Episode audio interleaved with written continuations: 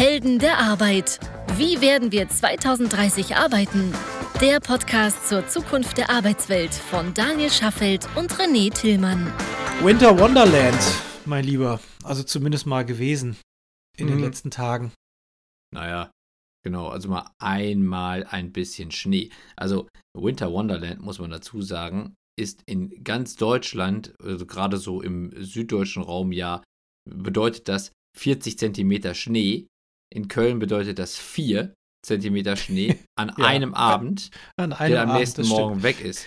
Ne? Also das war Aber ich bin, ich bin mit meiner jüngeren Tochter noch am gleichen Abend raus und habe noch einen Schneemann gebaut. Ich bin an dem Sonntag, als das passiert ist, Sonntagabend hat es geschneit. Ja. Und ich bin Sonntagmorgen mit meinen Kindern 75 Kilometer eine Strecke mit dem Auto gefahren, hinter Bergisch Gladbach, irgendwo hinter Engelskirchen in die Hügel, um denen zu zeigen, was dieses Konzept Schnee ist, von dem alle reden. Und, und habt das gefunden? Dann, ja, da haben wir es dann tatsächlich auch gefunden. Und habt ihr den Schlitten dabei gehabt? Drei Stück. Sehr gut. Hat's ja. geklappt? Gut ja, war alles super, war auch hügelig, wir sind da runtergedonnert und so, war, war alles, alles super, hatten alle Spaß. Aber das war natürlich dann auch so die, der Hohn auf Socken, dass man dann abends sieht, dass es auf einmal dann doch schneit. Nachdem ich vorher auch allen gesagt habe, in Köln schneit es einfach nicht. Also es ist einfach irgendwie, das ist so. Also Köln ist einfach eine zu heißblütige Stadt dafür. Also das ja, so, ja, genau. heißt ja auch Kölner Bucht. Ja, ja.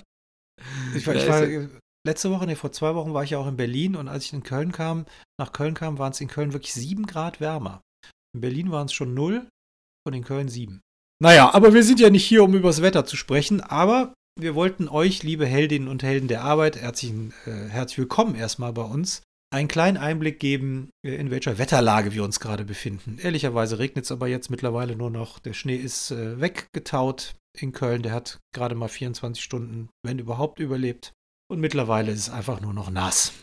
Also ja. zumindest mal bei uns. Ja, und während in München der Flughafen noch wegen Eisregen gesperrt ist, bereiten wir uns schon quasi auf den nächsten Sommer vor. Weil die nächsten Tage wird es wieder 9 Grad und also klassisches Kölner Wetter. Also ja. im, im, im, in der Vorweihnachtszeit. Äh, grauer Himmel, warm und Regen. Ganz genau. Weißt du, was uns in den letzten Wochen und Monaten immer mal wieder an uns herangetragen wurde? Ich könnte jetzt ja sagen, immer mal nee, wieder. weiß ich nicht. Äh, nee, nee, weiß ich nicht. Nee, weiß ich nicht. Ich habe gar keine Ahnung. äh, es wurde jetzt mehrfach der Wunsch geäußert, auch insbesondere seitdem wir die letzten Folgen rund um den Talent Tree und um, um die ganzen Entwicklungen, die wir da jetzt gemacht haben und die da jetzt auch insbesondere kommen werden. Also stay tuned da draußen dass wir doch mal bitte unsere Gründerstory erzählen sollen. Wieso haben wir gegründet? Was war die Motivation für die Gründung? Und warum mündet das in solchen Dingen, wie wir sie jetzt tun? Ah, unsere Origin Story. Die Sehr schön. Ja, jetzt hast du, jetzt hast du natürlich wieder so ein Dödel gegenüber am Mikrofon. Okay, erklär noch, was ist nochmal eine Origin Story? Du hast es mir ja freundlicherweise schon mal erklärt, aber ich bin, ja, ich, bin ich darf das nicht sagen, ich bin ja. nicht befugt. Ja, für alle Menschen, die schon mal Rollenspiele gespielt haben, ob auf Pen und Paper oder dann auf irgendwo. Oh Gott. Pen Schwarze, and Paper. Schwarzes, schwarzes Auge, Dungeons and Dragons. Ja, äh, ja, das, das ist mir, das ist mir, also zumindest mal von der Begrifflichkeit geläufig. Ja, ich habe es nie ist, gespielt, ehrlicherweise. Ja, das ist Pen and Paper, das heißt also, du sitzt mit Leuten zusammen und du spielst das auf Papier und in deinem Kopf.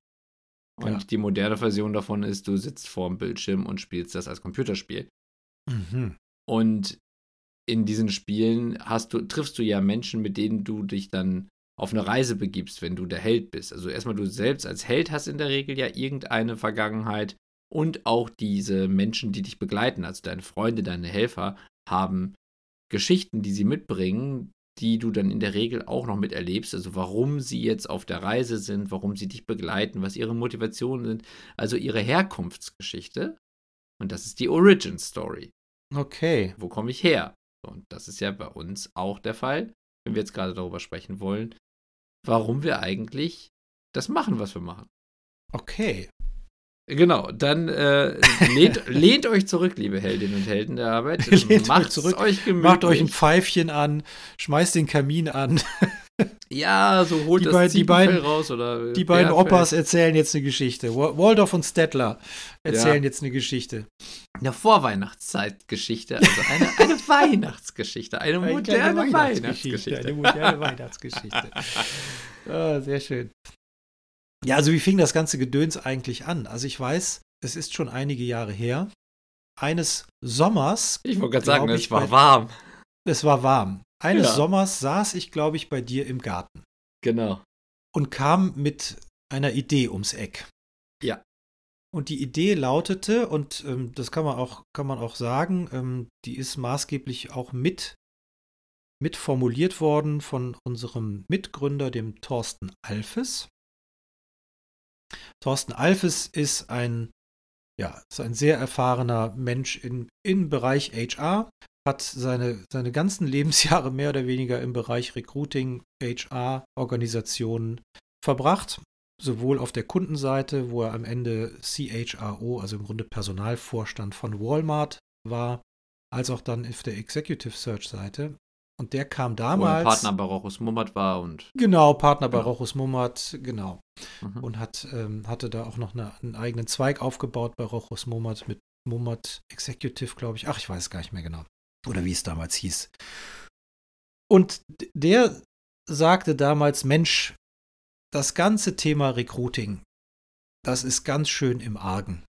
Und dann habe ich gesagt: Ja, warum ist das denn eigentlich so? Und da sagt er: Ja, eigentlich ist es so, wir arbeiten im Grunde noch wie vor 20 Jahren, mehr oder weniger, außer dass es jetzt nicht mehr die FAZ-Stellenanzeige ist, sondern die Stellenanzeige im digitalen Raum, egal ob das jetzt Stepstone oder Stellenanzeigen.de oder wie auch immer ist.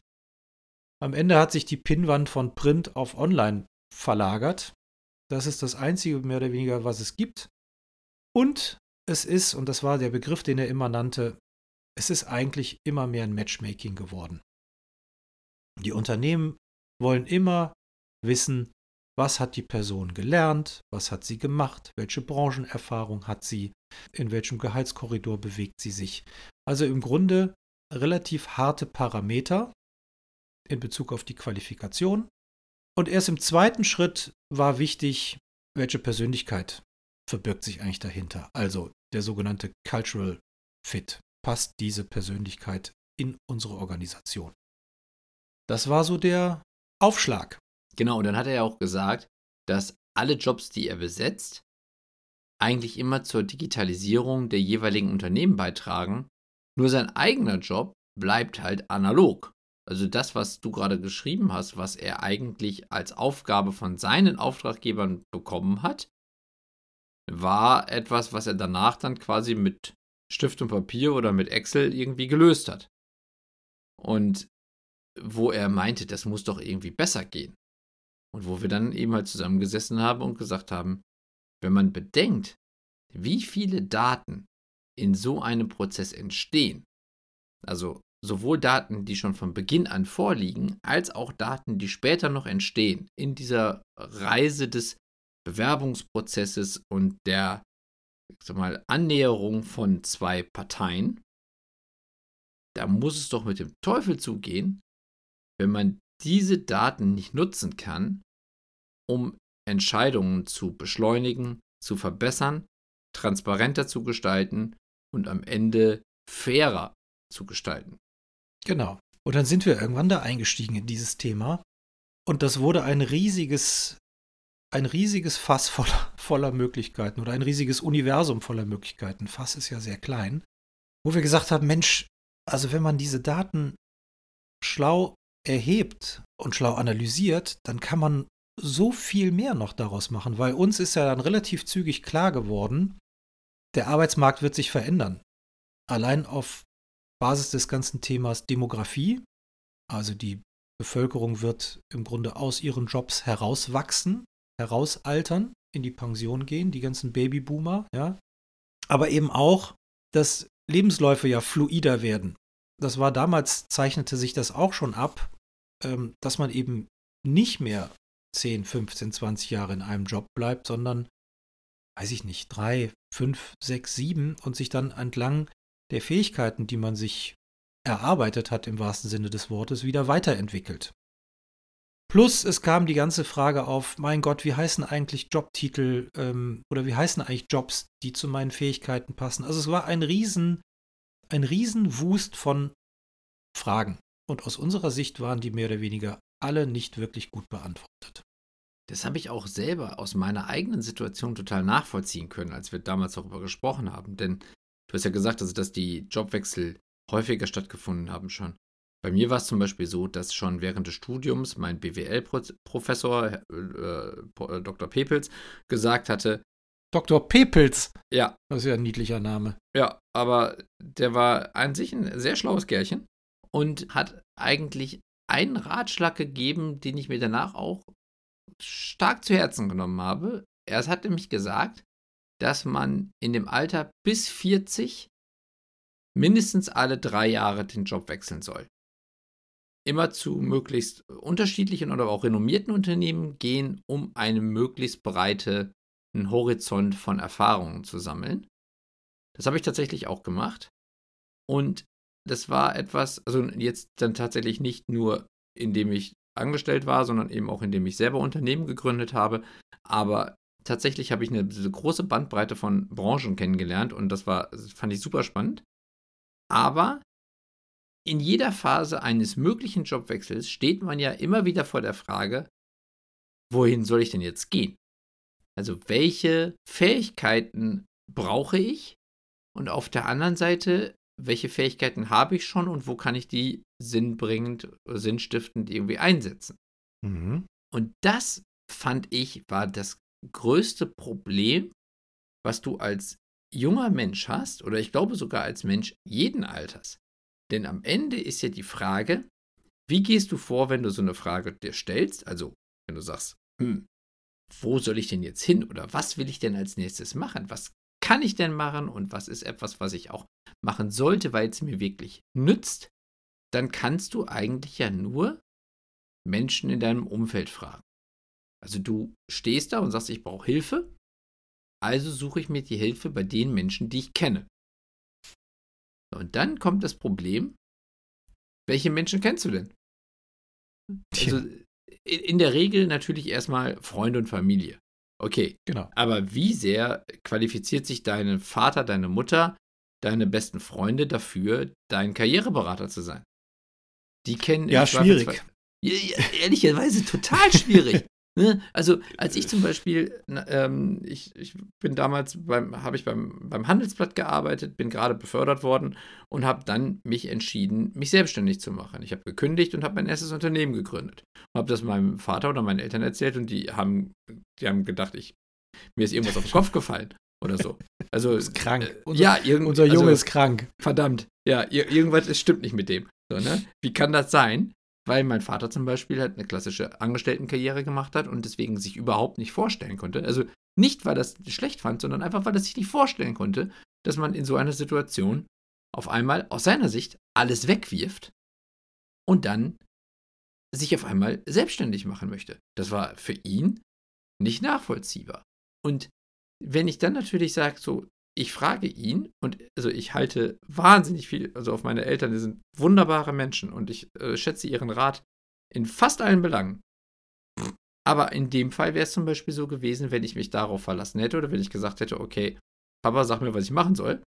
Und der hätte gesagt, Jung, bleib da, wo du bist, das ist super. Dann hätte ich nie gegründet. Und dann säße ich jetzt auch nicht mit dir hier. Das heißt also, die Entscheidungen, die man trifft, können sehr weitreichende Konsequenzen haben sind halt eigentlich mit die wichtigsten Entscheidungen neben deiner Frage, so, wen heiratest du oder, oder mit wem möchtest du irgendwie lange zusammenbleiben? Also, weil ja. ein Job ist ja auch eine Form von, mal, befristeter Ehe, kann man sagen. Absolut. Absolut. So. Und wenn man so aber eine Entscheidung gehen wir mal weg muss, von, ja genau, aber, aber gehen wir auch mal weg von Friends and Family.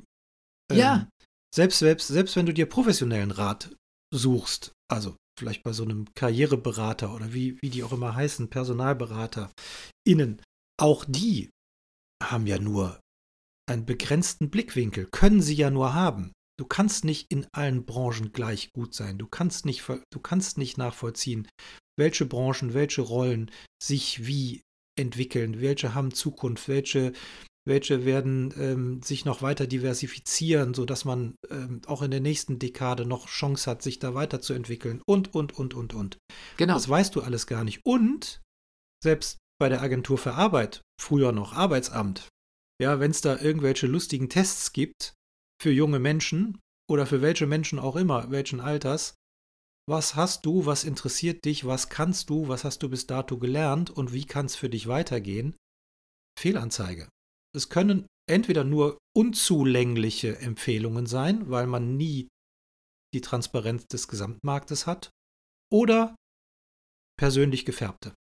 Genau. Und das, was du als zweites angesprochen hast, ist ja ein klassischer Mentor. Also Menschen, die in anderer Weise in deinem Leben oder an deinem Leben teilhaben, dir helfen wollen, die auch vielleicht schon eine ganz andere Erfahrung erreicht haben und deswegen dir auch versiertere Tipps geben können, die aber natürlich trotzdem ganz, ganz stark gefärbt sind von ihren eigenen Erfahrungen und von ihrem eigenen Horizont. Hatte ich nämlich genau. zum Beispiel damals auch, als ich nach meinem ersten Job, also ich bin, äh, ich habe damals nach dem Studium begonnen bei Karstadt Quelle, ähm, habe da TV-Commerce gemacht und, und so elektronischen Commerce. Und dann habe ich aber am Ende ein Projekt begleitet, was den Verkauf der 63 Warenhäuser äh, innehatte und, und Parkhäuser die Karstadt verkauft hat. Da war ich in, in einem ganz kleinen Team, wir waren nur drei Personen und das wurde geleitet von Dr. Joachim Arendt. Der war als Externer geholt worden, um diesen Verkaufsprozess umzusetzen. Und nachdem das gelungen war, das hat alles auch sehr schnell geklappt, also ist er weitergegangen und hat gesagt, also er, er, er gründet eine Firma im Immobilienbereich und hat mich gefragt, ob ich mitmachen möchte. Und ich habe dann Nein gesagt, weil ich gesagt habe, Immobilien ist einfach nicht mein Ding. So, aber er hatte mir gesagt, das wäre vielleicht eine gute Idee. Und er ist mit seiner Firma sehr erfolgreich, hätte vielleicht auch da alles sehr viel Spaß machen können. Ist auch ein toller Mensch. Aber so, da habe ich dann mich quasi gegen den Rat eines Mentors entschieden, von dem ich, von dessen Meinung ich eine große Hochachtung hatte und auch immer noch habe. Mhm. Aber da ist es natürlich dann auch immer so die Frage, dieser Mentor, in diesem Fall der Joachim, der hat dann natürlich einen ganz starken Fokus auf dem Immobilienbereich gesehen, weil er sich damit halt eben auskennt.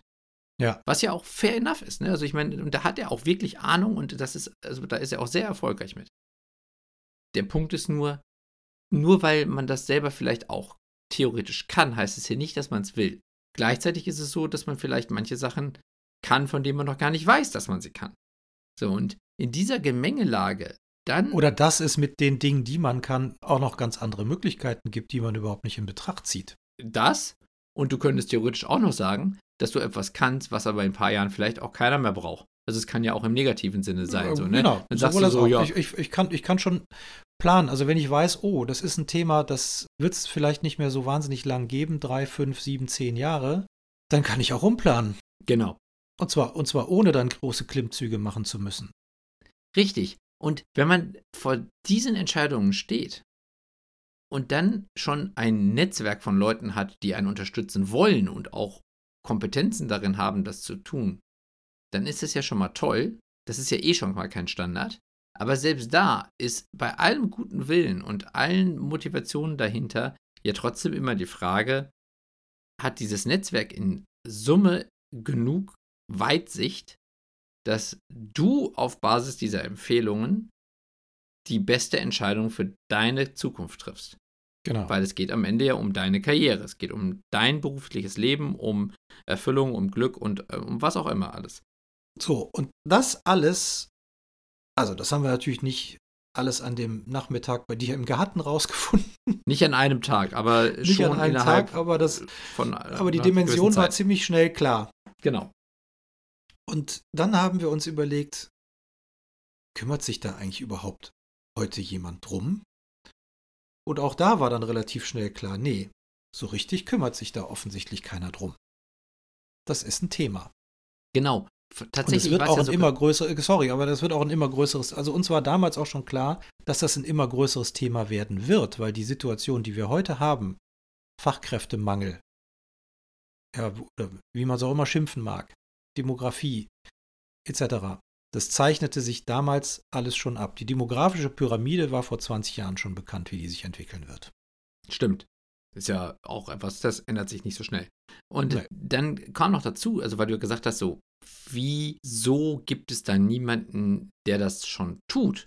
Weil wir uns ja auch gefragt haben, so, wenn ich jetzt selber in so einer Situation bin und ich überlege jetzt, wo möchte ich hin? Also, was soll mein nächster Karriereschritt sein? Wen kann ich fragen? Also, welchen, nicht, in, nicht, nicht Menschen in meinem Netzwerk, sondern tatsächlich welchen Service, welchen Internetservice kann ich fragen, dass der mir hilft, diese Entscheidung richtig zu treffen? Da gab es nichts. Und dann haben wir uns ja auch mal gefragt, warum denn eigentlich nicht? Warum gibt es bis jetzt nichts in dieser Richtung? Und dann haben wir ja mit dem Makroblick auf diesen Recruiting-Markt festgestellt, dass Intransparenz ein ganz wesentlicher Teil des Geschäftsmodells im Recruiting ist. Für alle. Ob, ob entweder gewollt oder ungewollt, aber es war allgemein akzeptiert. Ja, und tatsächlich. Aber was, so, was, erklär doch mal die Intransparenz. Was meinst du ja, denn damit? Also, also ich glaube, dass die Intransparenz auch in vielen Fällen sehr bewusst herbeigeführt war und auch gewollt war, weil sie halt am Ende für alle auch durchaus vom Vorteil war, nur eben leider für die Menschen nicht, um die es wirklich ging, nämlich um die Talente und auch für die Kunden nicht. Aber für alle Marktteilnehmer, also heißt alle Dienstleister, die in diesem Bereich sich tummeln, ist Intransparenz deswegen hilfreich, weil es halt ein sehr komplexes Thema ist. Also Menschen zu vermitteln und Menschen mit Unternehmen zusammenzubringen und am Ende halt eben Recruiting-Dienstleistungen anzubieten, ist ein komplexes Thema. Du meinst, weil die Geschäftsmodelle im Grunde so aufgebaut waren, dass sie nicht nach beispielsweise nach äh, Passung ähm, wirklich funktioniert haben, sondern nach wer, wer, zahlt am meisten und wer brüllt am lautesten? Ja, genau. Und also, was, was waren die beiden Geschäftsmodelle, die es zu dem Zeitpunkt maßgeblich gab? Das eine ist, ich als Unternehmen nagel meine Stellenanzeige an irgendeine digitale Kirchentür oder gedruckte mhm. Kirchentür. Also sprich Zeitungen, Zeitschriften, Stellenanzeigenportale, Stepstone und wie sie alle heißen. Die andere Variante ist, ich gehe zu einem Personaldienstleister, gebe ihm den dedizierten Auftrag, bitte lauf für mich los, zahle sehr viel Geld und die Person sucht dann nach Talenten, die sie mir dann präsentiert. Ich bekomme dann zwei, drei vorgestellt und in der Regel entscheide ich mich für eine von diesen Personen und zahle dann halt 30% vom Jahresgehalt. Das waren so die beiden Modelle, die es gab. Wenn ich mich für die erste Variante entschieden habe, für die Kirchentür, dann war das so, dass ich bezahlt habe und kein Leistungsversprechen bekommen habe, außer dass die Anzeige an der Kirchentür hängt.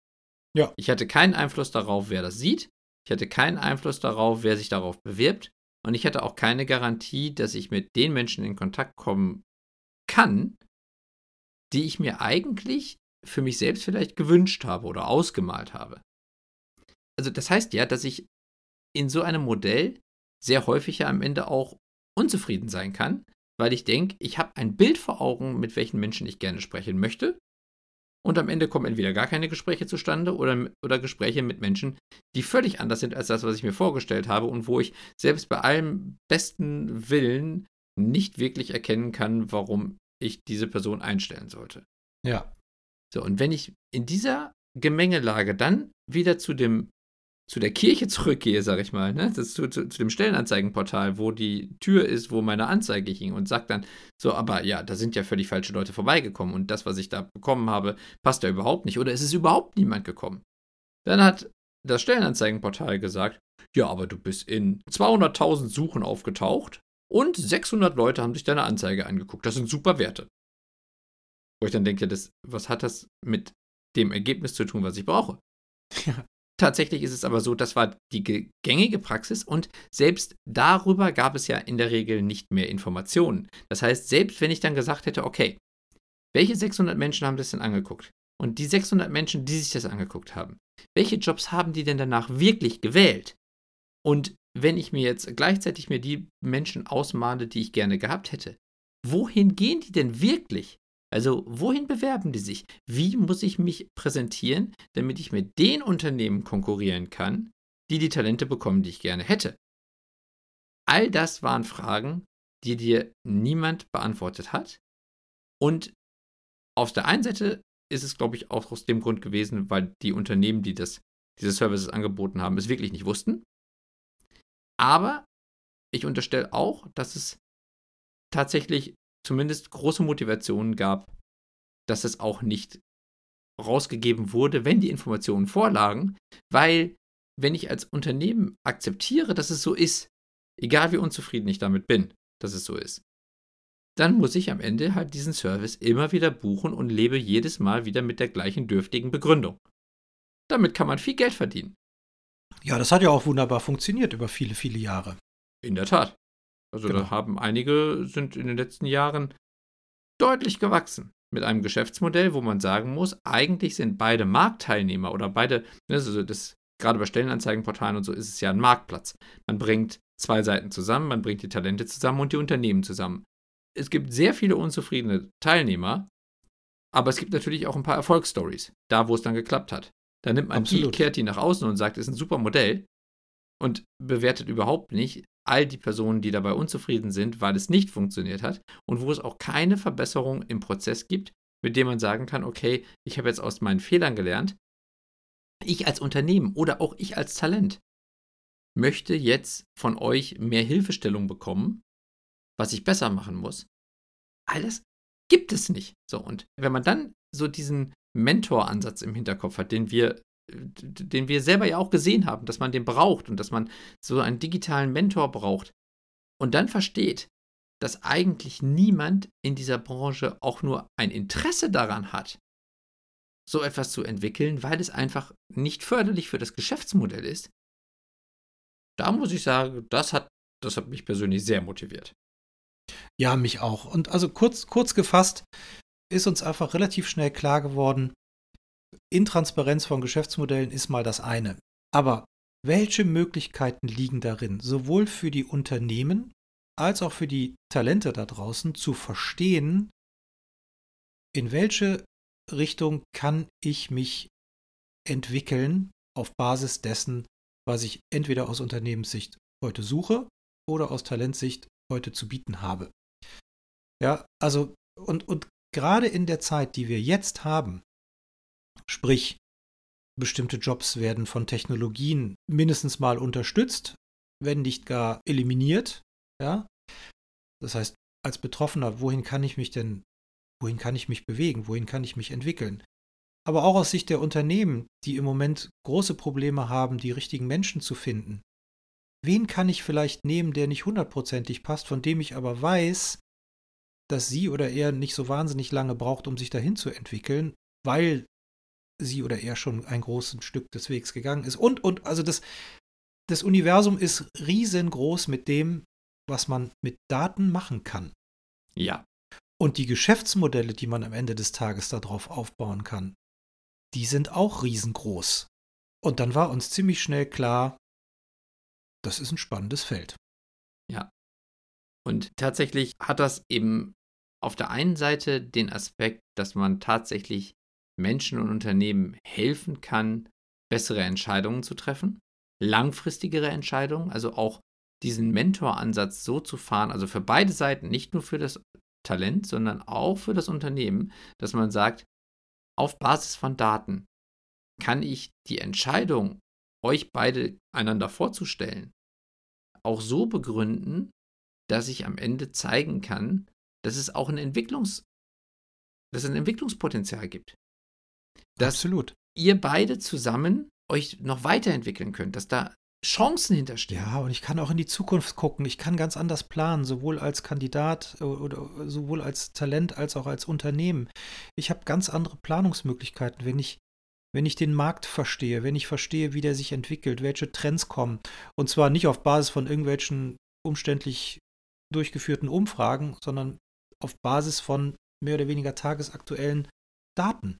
Genau. So, das war jetzt alles ganz schön theoretisch, aber ich glaube, das war mal wichtig, um das, um das zu erklären. Was ist denn eigentlich die Motivation dessen und warum haben wir, warum, warum haben wir uns daran gewagt? Ja, also das ist ja nicht die, nicht die einzige Motivation gewesen, sondern die Motivation war ja auch, dass wir gesagt haben, wenn wir diese Daten haben, können wir nicht nur uns, sondern eigentlich auch viele andere Marktteilnehmer enablen, bessere Entscheidungen zu treffen.